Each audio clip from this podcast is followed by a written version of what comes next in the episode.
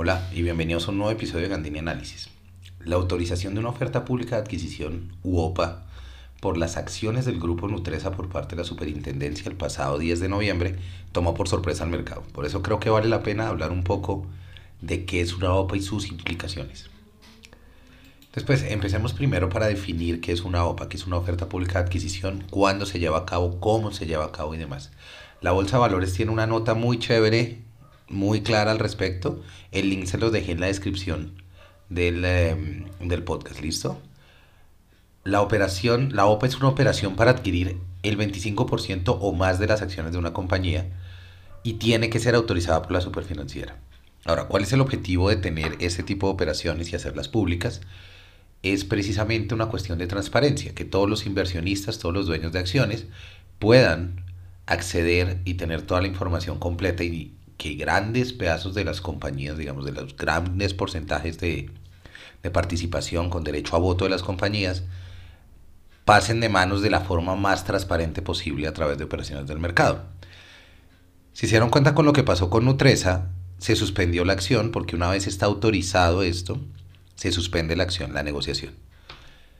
En el momento en que la superfinanciera otorga formalmente la autorización, el oferente, es decir, la persona que quiere, la persona, entidad o empresa, en este caso digamos que es el de Nutresa, sería el grupo, el grupo, eh, el grupo empresarial antioqueño, eh, en el momento en que la super otorga finalmente la autorización, el oferente debe publicar el primer aviso de oferta.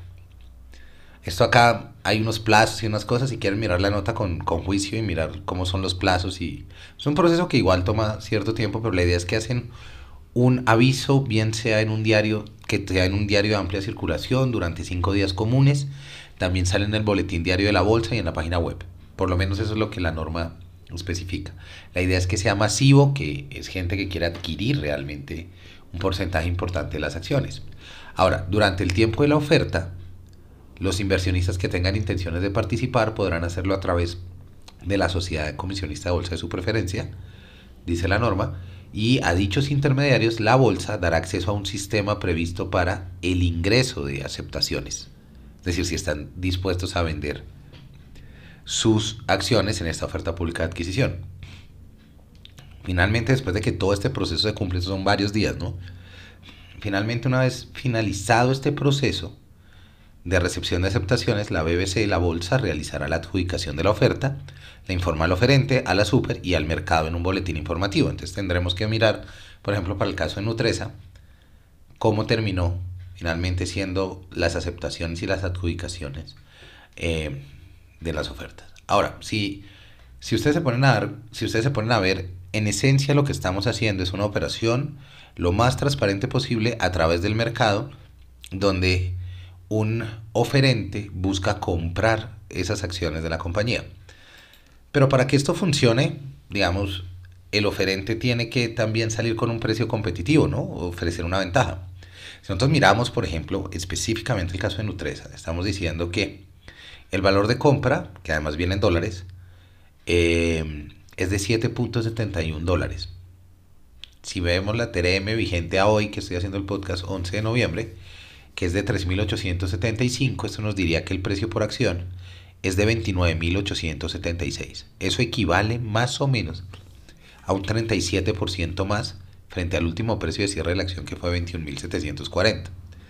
Entonces, aquí el grupo empresarial antioqueño obviamente lo que está haciendo es dar una oferta muy jugosa, en realidad, para que la gente acepte vender esto. Ellos están entre un 51 y un 62% aprobado de compra de las acciones. ¿Esto qué es? Básicamente lo que está haciendo acá es una toma hostil o una compra hostil, lo que se llama, y es entrar muy fuerte al mercado, ofrecer un precio muy alto y llevarse las acciones para ganar mayor peso de decisión en la compañía, ¿no? Entonces, digamos, mayor voto, mayor, mayor eh, control sobre las decisiones de la compañía. Esto es en esencia, digamos, una, una versión muy, muy corta, pero para entender por qué se hace una OPA, cuáles son las razones, qué hay detrás de esto, y pues ya por supuesto cada persona que tenga las acciones decidirá si venden o no, pero el punto es, digamos que todo el esquema y todo lo que pasa detrás de esto es básicamente un ejercicio en transparencia que busca tanto la bolsa como la superfinanciera suceda a través de mecanismos de mercado, con todas las, las garantías posibles en ese orden de ideas.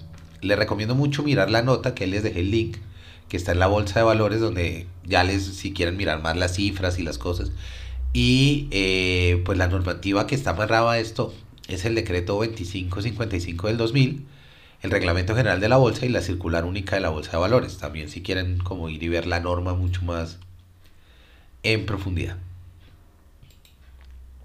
Vale, eso era digamos uno bien cortico hoy, pero quería no perder la oportunidad de hablar un poco de, de eso que nos tomó por sorpresa a muchos en el mercado.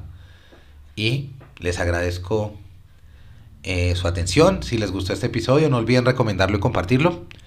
En Gandini Análisis creo contenido de valor sobre los mercados financieros y la economía.